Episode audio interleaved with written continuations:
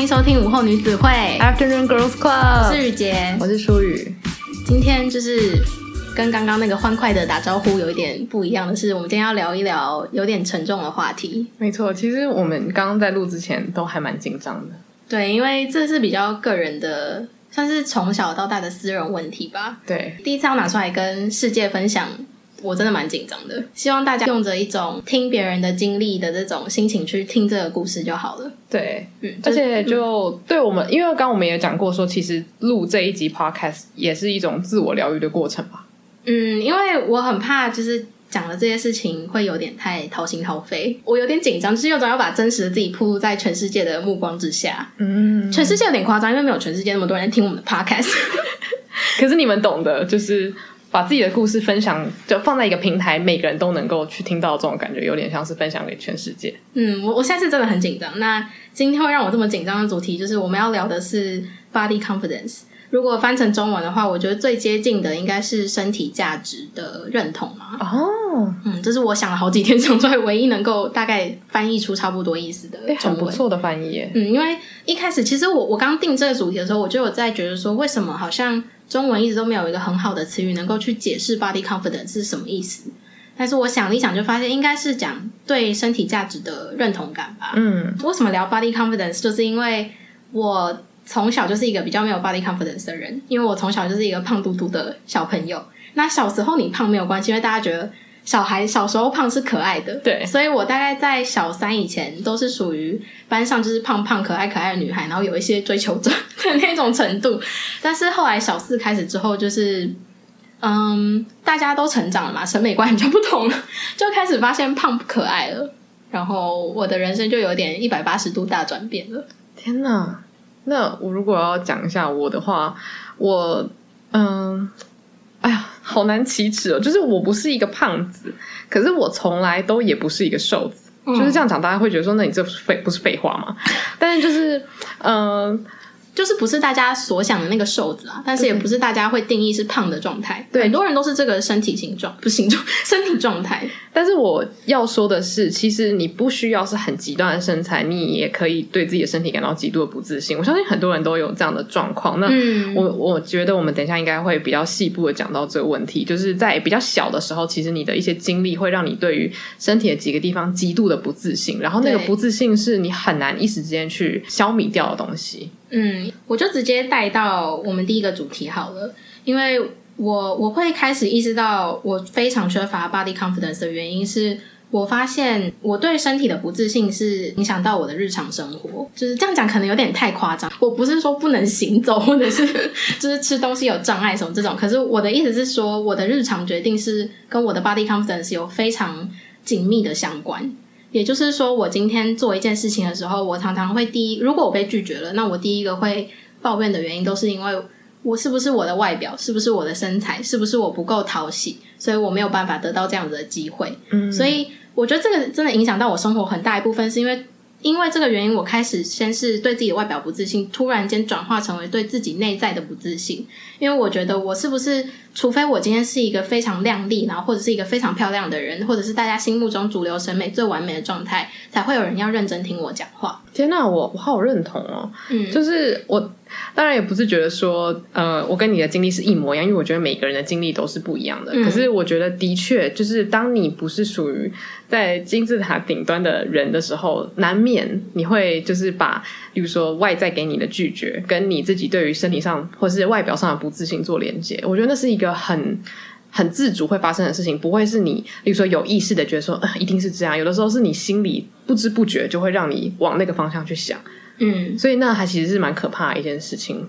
因为我记得最深的是小五、小六的时候，不是大家都会写那个毕业检测，嗯，就是会有一个本子，然后上面会有姓名，然后什么绰号啊，然后或是有些留言处可以写的那种。然后我一直都记得很多同学那时候给我的评价都是他人很好，我就是百思不得其解，觉得说我跟你相处了这么久，你对我的评价就是我人很好，我没有一些特别的地方让你会特别记住我吗？就是因为这样子，所以。我的不自信就越来越大，就是外在的不自信变成内在的不自信，然后又影响到外在的不自信，又再度影响到内在的不自信，所以我整个人散发出来的氛围，应该就是一个对自己很疑惑，然后不知道自己定位在哪里的这样子一个迷惘的年轻人。所以我猜，其实这样子的氛围是的确你没有办法吸引到人家想要来认识你的，那它就是一个非常负面的循环。而且这样子的状态下，你很难会有正面的思考。嗯，因为你你的人生就是这样，你不是说你的人生就这样，你那个时候的生活是那样子，所以你再怎么想，你怎么想都会钻牛角尖到你觉得我现在有这样的生活，就是因为这个原因。对，嗯，所以想要跟大家讲一下，我就是大概在国中国小的时候就有意识到，说对自己身材的不自信，其实是会影响到我的生活的。嗯。我自己我简简短的讲的话，应该是国小的时候没有什么感觉，可是国中的时候开始注意到自己的外表，是因为这样讲好像有点怪怪，但是这是在称赞我的朋友们，就是我的好朋友们呢，他们都长得非常的漂亮跟可爱，嗯、就是我爱他们，他们非常的漂亮。嗯、那也刚好因为这样子，就是嗯、呃，对比之下，我清楚的知道自己。嗯、呃，并不丑，可是因为有比较嘛，有比较的话，我是清楚的知道说，长得漂亮的人，或是长得可爱好看的人，有的时候好像真的会得到比较多好处。可是你真的分不出来，那个是你的自己透过自己的滤镜去看世界而看出来的结果，还是实际上真的是那样？因为你心里也是会影响到你看事情的方式。嗯，然后当时我就会对于自己的，就是我那时候好像是小腹，是一个有小腹的，算是青少女吧。嗯，然后其实我一开始也并不觉得那样子是胖。或是不好，我的家人也没说什么。嗯，可是那时候国中的时候，是朋友会有点开玩笑似的说：“哎、欸，你的肚子怎么就是大大软软的？”嗯，然后当下别人讲这句话的时候，当然是没有恶意。嗯，可是我久而久之，我听久了，我真的会觉得说，这样到底就是是不是真的不好看？或是这样真的错了吗？真的丑了吗？嗯，所以我到长大之后，当然我就也不是大腹便便，可是我觉得我对于自己在身体某个某几个部位的不自信，其实是源自于很小的时候朋友的不经意的玩笑。嗯，我不会觉得是他们的错，但是就会变成是说那些小时候曾经发生过的事，你很难因为长大而把他们淡忘。嗯，然后像我两集之前有说过，我很不喜欢微笑。嗯，也是因为我从小的时候大概是。国小升国中的时候，我就一直觉得为什么大家的牙齿都这么整齐？然后那时候我的朋友们都有去矫正牙齿，嗯，然后非常非常想要矫正牙齿。哇，天哪，这这好 personal。可是你的牙齿非常。正常啊，你的牙齿在我看来是整齐的。就是大部分的人都会这样跟我说，我的牙医师也跟我说，你不要矫正牙齿，因为你这样要拔牙，因为拔牙的话，你珍贵牙齿不见，你老的时候就没有牙齿了嘛。哦，就是你可能一次拔掉四颗，对你的身体不太好。哦，就是这样，你少了你珍贵的资产，可以就是老的时候让你可以咀嚼食物这样。可是你智齿长了吗？智齿长了，对，长好了。哦，所以是长好之后你去咨询医生？就是应该是我高中的时候，好像每次去洗牙的时候，我都会问医生，就是我都会小小声的，就是希望可以。就是矫正，可是我的爸妈就会说，你的牙齿好好的，为什么要矫正？可是我就会觉得微笑的时候好像没有别人好看，然后我真的真的很痛苦。这个痛苦是就是只要我的爸妈小小声的，就是诶说诶你牙齿好像没有很整齐，我就会就是整个很像是被雷打到，然后就会很伤心的就看着他们说为什么。就是我我没有整齐牙齿，为什么我没办法去矫正牙齿？天啊，这听起来我懂我懂，没有，就是因为它已经是一个你不自信的东西，对对对，你也明确的表达出你对这件事情的不自信，可是却有人故意要戳这个点。对，然后就是我爸妈当然也不是故意的，他们只是觉得哎，随口说说，就有点像是可能就有说哎，你手毛怎么那么多？嗯、那可能对方就觉得说我只是点出一个状况，我没有说你这样是不好看，但是对。当时的我来说，只要你提到跟我牙齿任何有关的评论，我就会觉得非常非常的伤心难过，就会觉得你为什么要在我的伤口上撒盐？然后我又没办法做任何事去改变它，这、嗯、是一个我没办法改变牙齿，我不可能就是靠我自己徒手力量，除除非你去矫正。对，嗯、所以我到现在都还是有那么一点点愿望，虽然现在这个执念其实没有那么深了。嗯，对，反正之后都会掉光，现在矫正好像好像也没有怎么样，就现在慢慢开始可以欣赏自己就是怪美的嘛。对，哎。你这这刚好讲到我后面要说的，然后反正其实刚刚讲的那些都是连接到我第一个主题是不自信不美丽。那会有这个主题的原因，是因为我发现小时候对自己的身体不自信，其实都是来自于从小接收到的审美观是非常平面的美。我会讲平面的美，是因为我们对于美的定义，从小到大，或是电视上教你，或是主流媒体教你的东西，都是关于你要瘦、要白、要高、要五官立体。然后很少人教你说，你内心要怎么样，你会是美的。你的内心应该要怎么想，你要有什么样子的心态，所以你的生活会是好的。大家都是告诉你要怎么样去改变你的外在，才会让你的生活变得更好。嗯，所以大家的嗯，就是媒体跟社会告诉你的东西，都是你现在会有这样的生活，就是你不努力要变好啊，你不努力要把自己的外在变好，所以你才会这样子。所以我觉得那样子的氛围就会让我更加深的去。怪自己的外表，怪自己的外在，然后又怪自己的内在，就是我怎么这么没用？我为什么那么没有毅力？为什么人家减肥都减得下去？为什么我就减不下去？嗯，为什么人家就是可以撑到不要吃炸鸡？为什么我一餐就是要吃三块麦块麦脆鸡？就是你你会你不管做什么事情，你说你可能做的当下是开心的，可是你后来想到那个后果，就会开始责怪自己。嗯，所以就会造成我前面说的那个恶性循环非常的严重。然后我觉得现在比较不一样的是，因为我我觉得现在真的是开始走向立体的美，嗯、就是现在的社会或是媒体都有在慢慢的散播说，不是只有瘦高白才是美的，就是你可以很有自己的个人特色，你可以有一个健康的心境，你可以是对人生有嗯非常大爱的想法，然后你整个人就会散发出天使的光芒的这种感觉。嗯、我觉得这个。呃，这个概念就是非常跟以前很不一样，然后也开始会让我渐慢慢的去拥抱自己，觉得说，除除去我外表之下，其实我的内心，我觉得我现在会比较想要注重在把我的内心变得更好，然后把我的心态调整的更正向，而不是去努力的 focus 在说我要怎么样可以变得更瘦，或是我要怎么样可以符合大众的审美，我反而会希望去呃去努力的方向是我要怎么样可以变得更有内涵，所以我觉得像今年蔡依林就是发行了那个怪美的。是今年吗？诶，对，应该是今年。嗯，今年发行冠美的这个专辑，还有它整个专辑的概念，都是我觉得对这个世代女性来说是有非常大的冲击性的改变。嗯，所以我很感谢，就是蔡依林 Jolin 有做这张专辑，然后也是也是她自己的人生宣言吧，因为她以前也是被大家一直用平面的美批评的人。嗯，就是因为毕竟她是明星嘛，所以在她身上那个平面的美的限制跟要求又更高了。但是她用怪美的这张专辑来告诉大家。我我已经是平面的美了，那我现在可以做立体的美了吗？嗯，嗯对，而且我觉得就是像如果我们想要运动啊，或是别人减肥，或者是整形。或者是你知道想化妆，任何办法就是让自己变好看，我觉得这都是很好的事情，每个人的自由。可是外表你能做的改变毕竟有限，可是心里你能做的改变相对大很多。所以如果你是教导大家怎么样去拥抱自己的美，我觉得是每个人都能做到。嗯，我觉得这对小孩子来说影响是很大的。而且其实，在孩提阶段很容易受到伤害的原因，我觉得就是因为小孩很诚实。嗯，然后小孩如果接触到的审美观就是哦，要瘦、要白、要美，那小孩看到他们认为不美的东西，他们就会说：“哎，丑、胖。嗯”就是他们会完全没有遮掩的直接表达出来，所以我会觉得说，其实也不是小孩子的错，因为小孩就是最能够直接反映这个社会教导他们什么东西的产物嘛。而且他们的词汇还没有精准到可以用委婉的方式去评断一个东西，嗯，所以他们的反应是最真实的。对，所以其实最容易受到伤害的就是，我觉得是小孩跟年长者、欸，哎，嗯嗯，然后加上就是现在立体的美，不管是心态上面，他也教你就是要自信的活出自我这种感觉吧。所以虽然这件事情其实还是有一点困难，就你现在在社会上面。想要有自信美，其实还是大家一直在追求，就是会觉得说啊，要怎么样才有自信啊？要就我们前面讲过，我们聊自信可以聊八集，现在就给大家第二集，就是就是因为自信这件事情是到现在大家都还在追求的，可是我觉得大家有在更努力的想要去抓住自信了，嗯嗯，所以以前的话，可能大家觉得自信要来自于先达到平面的美，可是我觉得现在对我来说的自信是可以先去找到内在的美。你再去追求外在的美，其实也不迟。嗯嗯。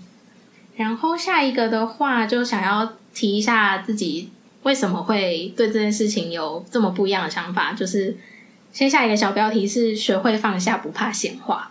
哇，我们的 标题女王果然没有让大家失望。还好这一集我觉得我功力有点下降，因为是一个比较严肃的话题，我不太敢搞笑。嗯，但是就是嗯，因为我自己的话是大概在。其实一直到前几个月，我才真正放下这件事情。就是有一天我在洗澡的时候，就是洗澡的时候真的是最好思考的时候。然后我那天就突然思考到说，为什么我从小到大都觉得我达不成某件事情，是因为我的外表呢？就是它的那个连结性真的有这么强吗？然后我很认真的想了非常多事情之后，我就发现其实连结性并不强诶、因为。那件事情没有成功，好像是因为我自己不够努力的关系。就是其实是因为我可能在准备要努力的时候，我就先自己打退堂鼓了。因为我自己先觉得是因为我的外表不行，所以我我怎么做都不会有好结果，或者是嗯、我根本就没有尝试去做这件事情，所以就没有好的结果。然后我却一直归咎于说是因为我的外表不行，所以我才会有今天这样的结果。那其实我再回过头去想，如果我今天是完美的体态的话。我的心态如果还是这样，我根本就不可能成事啊。嗯嗯，所以我觉得影响我最就是会造成我以前有些失败的话，那个原因应该是我这个人的个性，而跟我整个人的外在好像没什么特别直接的关系。所以我就突然间觉得说，那如果我就是这样的话，我为什么要一直把我外表的负，就是带给我的负面影响放大成这样？就的确，外表对我来说一定有带给我相对的负面，可是它不应该是这么大。嗯，就是其实，如果今天就算我是完美体态，我再回到那个时候，我在做那个决定的时候，我还是会选择简单的决定，就我还是不想受苦啊。嗯，我就是一个娇生惯养的人。但我觉得你这个领悟很好，变成是你的人生掌握在你手中，不是掌握在你的外表或者是身材手中。对，所以我就当下就是突然，就是突然放下了吧，就突然了解自己到底是什么样子的人，然后突然觉得，那如果外表对我来说并没有那么大影响的话，我为什么要这么在意？那我今天是不是嗯，我就觉得那我就努力的做好我现在想要去努力的方向就好了，不用一昧的只就是追求说我要成为大众审美观的那个样子，我才要开始努力。对，我才要开始努力。我应该是先把自己全部准备好之后，我觉得我那时候的状态就可以赶得上大众审美观的样子嘞。嗯，或者是讲更猖狂一点的话，就是。最我我内在最完美的时候，说不定我就有机会可以改变大众的审美观了。我觉得可以，而且不觉得有的时候是有一些人是他不见得符合大众审美观所谓的美，可是他由内而外散发出来的自信很吸引人。我觉得美在外在的话，当然是 是让人就是第一开始会想要先靠近你的原因。可是那种吸引人的魅力，不是漂亮的人都有的。嗯，而且我我那时候在写大纲的时候，我就有想到说。其实认真回去想想的话，从以前到现在，我交我身边的好朋友，都不是因为我的外在跟我成为好朋友的啊。我们会是好朋友的关系，都是因为我们的内在跟我们的想法还有价值观是相似的。嗯，所以其实虽然说你的外表可能是吸引别人的第一个诱因，但是它并不是能够决定你跟这个人未来的发展性的绝对关键。因为你跟他有没有发展性，其实真的是看你自己是什么样的人，跟你跟他心灵的契合程度。所以如果你今天当然，如果你能够把自己的外在是弄到最完美的状态，让大家都想接近的话，这也是非常好的方式啊！就你，你也很棒了。那如果你今天有一点困难的话，那没有关系，你先充实自己，那你其实就有机会能够吸引到跟你一样的人了。而且我说真的啦，就是我我看我朋友，就是假如说我跟我的第一印象相比的话，我真的就发现，只要我跟某一个人变成朋友，我真的怎么看他们怎么可爱。我也觉得，我我跟你觉得一模一样。呃就是毕竟，因为第一印象，大家一定都会有一些特别的形容词啊。像是我前面有说过，我对书的第一印象，光看照片的话，就会觉得他是一个有点凶的人。嗯。可是我现在跟他相处这么久，他怎么样，我都觉得就是好美、好漂亮、好有自信，真是太棒了。就是会时不时就是想要赞美他，然后他的任何人生成就，我都会觉得非常开心。怎么要流泪了？就是我很认同你的一切吧。我觉得这就是你如果这样想的话，你就会对自己的外表还有身体的那种在意的程度会比较不那么高的一个很大原因，就是你身边爱你的人真的是看怎么看你都好的话，那真的代表他们了解你的内心之后，他们并不会因为你的外表而对你这个人有做出任何的评价嘛，他们是以你的内心再去评价你的。我非常同意，因为我们人生如果。呃，讲到之前讲过的话题的话，就是穿搭这一方面，大家都会想，可能有想要追求的穿搭风格。那如果你今天你身边的朋友都是因为你的内在吸引，然后跟你相处的话，那其实你的穿搭风格再怎么改变，他们都知道最真实的你是什么样子。嗯，所以我觉得不管你做任何事情，不要讲穿搭，就是你的人生决定，你身边的朋友一定都是支持你的。对啊，嗯，就是他们不会觉得说你怎么会做出这样决定，而是会觉得说啊，你终于做出决定，就是很替你高兴这样。对啊，就是如果你身边有这样子的朋友的话，那你就赶快打个电话跟他说“我爱你”吧。真的，所以所以我就觉得说，当你充分了解自己的优缺点的时候，其实你对别人说的话就真的没有那么在意了。嗯，所以就是我说，为什么你呃学会放下之后，你就不怕闲话了？因为你开始就知道说，对啊，我就是这样。就是如果他真的要攻击我不好的地方，那没关系，你也攻击啊，因为我就是这样啊。就那就是我不好的点，我也知道那是我不好的点。但是我现在觉得，我以后我如果真的觉得他不好，我就会改了。那可能只是因为你不习惯这样子的生活方式吧。嗯，嗯，那你还你还是可以有你的意见，因为我不会去干涉你。但是我就不怕你在外面讲我什么样子的话。哇，你你现在这样子的状态，我觉得真的很棒哎。还在努力中啊，不是说我真的这么 这么厉害的，就是还在努力中。然后呃，下一个主题的话是我想要说，因为人都爱听赞美的话嘛，这是一定的。所以我觉得，在我们对自己不自信的时候，还是会不想要把自己不自信的地方去展露给大家看。嗯，那因为我们都爱听赞美的话，所以我们呈现给大家的样子，一定是我们最完美的状态。那我就会觉得说，如果你大家都听爱听赞美的话，那为什么我们不能赞美我们自己呢？因为你控制不了别人的口舌，但是你控制了自己啊。没错，那你就每天早上起床跟镜子里面的自己说声“你今天很棒”，是一件很难的事吗？真的不是哎、欸。对啊，就是这是一件非常简单的事情，你甚至现在就可以做。就你现在就拿行镜子跟自己说：“你真的很棒。”嗯，那你那个当下的那个能量感很强，其实你就会开始觉得我很棒。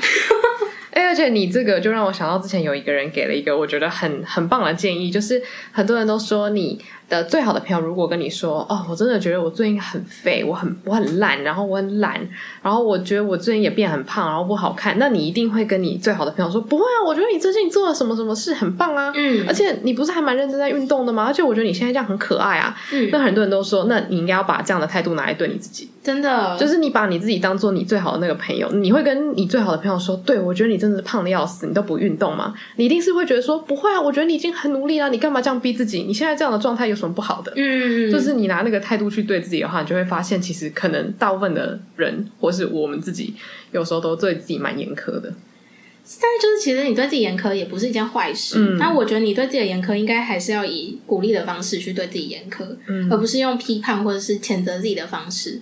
就是你今天如果你觉得你做了一个决定，或是你在做的事情不是那么正确的话，你不应该说你怎么这么笨，就我怎么这么笨，我怎么会做这个选择？你应该要说就是。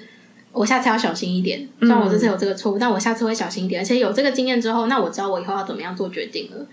就是你的你的心态转变的话，你开始有正面的思考之后，你想什么事情都会是非常正向的。那我觉得你整个人散发出来的气质跟散发出来的态度，就会在别人看来，你就不是一个那么畏畏缩缩的人。嗯，而且我觉得人都是。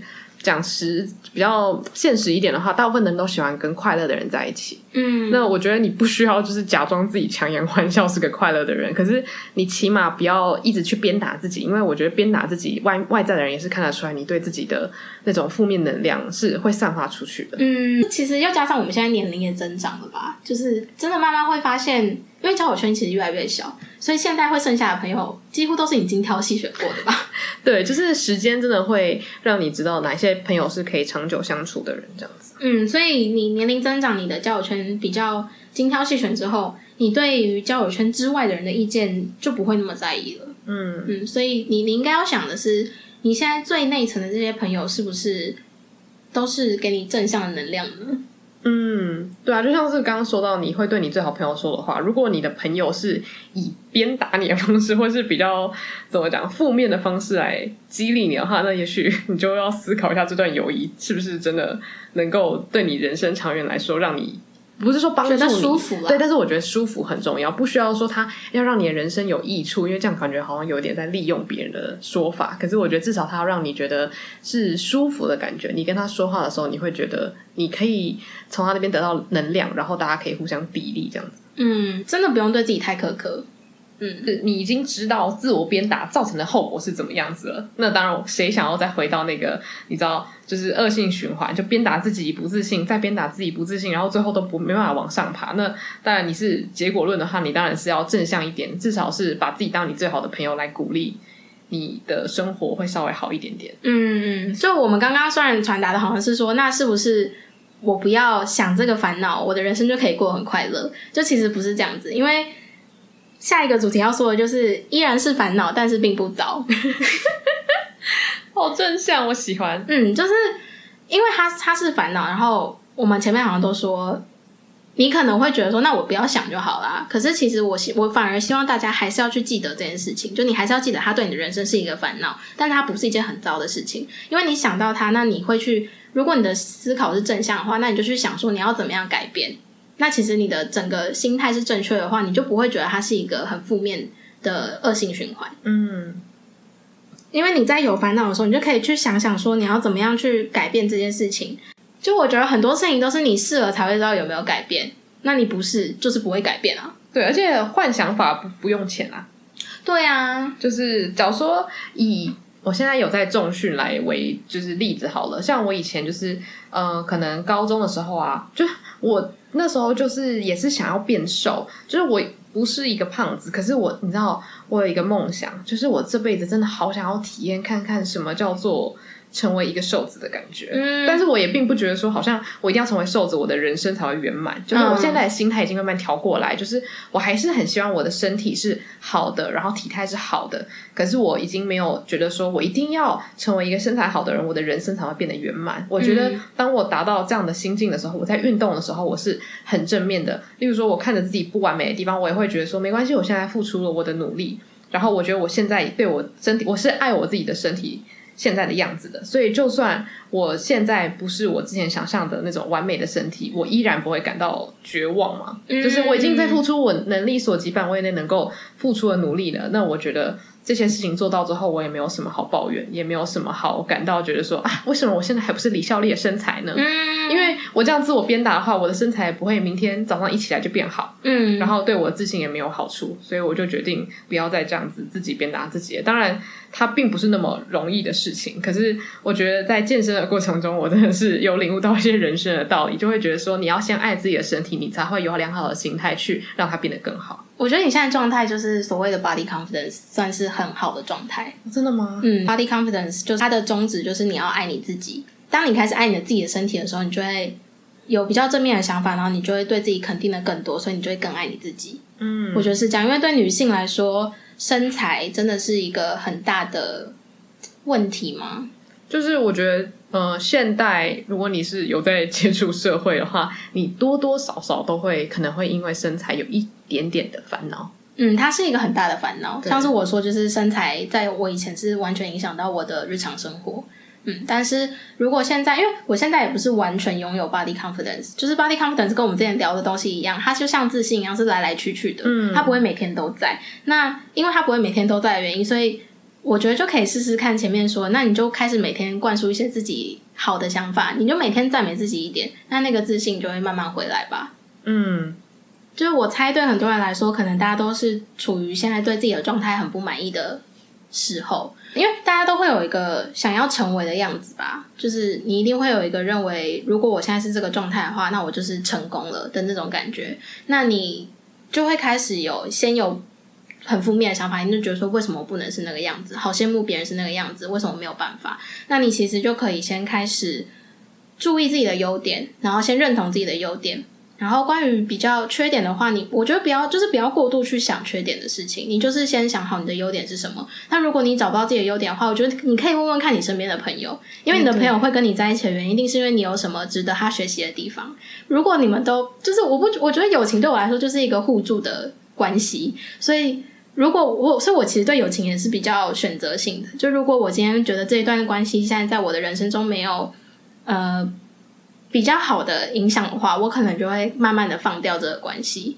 但是，所以也就是说，最后剩下的友情一定是我认可的友情。那我就会慢慢从这友情去学习。我觉得这段感呃感情中，我可以学习到什么东西。那嗯、所以如果你没有办法认同自己的话，那你先让。了解你，而且喜欢你的人去跟你讲说你有什么很棒的地方，然后你再慢慢的去找到自己的自信，然后再如果你真的对自己的缺点有很大的想法，你想要改变它的话，那那时候你的呃思想已经非常正面，那我觉得你就有足够的力量去改变那个缺点。嗯，我觉得是这样子，没错。而且就是像身边的朋友啊，称赞你，就你也不要觉得说是因为他们爱你，他们。才会安慰你才说出来的，因为我觉得有些人是他听到他身边爱他的人称赞他的时候，他会觉得说啊，那是因为你爱我，你才会这样啦。哦，那是因为你是我的朋友，你想安慰我，你才会就对我这么好。嗯，我觉得人难免都会这样，就会觉得说别人称赞你，一定是因为他们对你有多多的感情。嗯，但我觉得就是如果是例如说在身体自信这方面，你想要慢慢建立起来的话，也许就是可以先尝试先接受别人对你的赞美开始。嗯，亚洲文化，别人赞美你，你也要赞美回去。对对对，而且我真的是会下意识的觉得说啊，别人赞美我是因为人家人很好。嗯，其实其实大部分是啊，但是就会觉得说，可是如果人家愿意把这句话讲出来，那你也好好的把这个赞美接收到你的心里面，那他也是可以帮助你很多，那何乐而不为的感觉。对啊，你就是说声谢谢，然后接收下来嘛。对，就不要说哎，没有没有，我哪有？你就说谢谢你，我觉得你也很棒，然后也反过来去称赞对方，你真心觉得的优点。嗯。就是相互称赞对方，其实因为别人的赞美真的比自己的赞美力量大很多。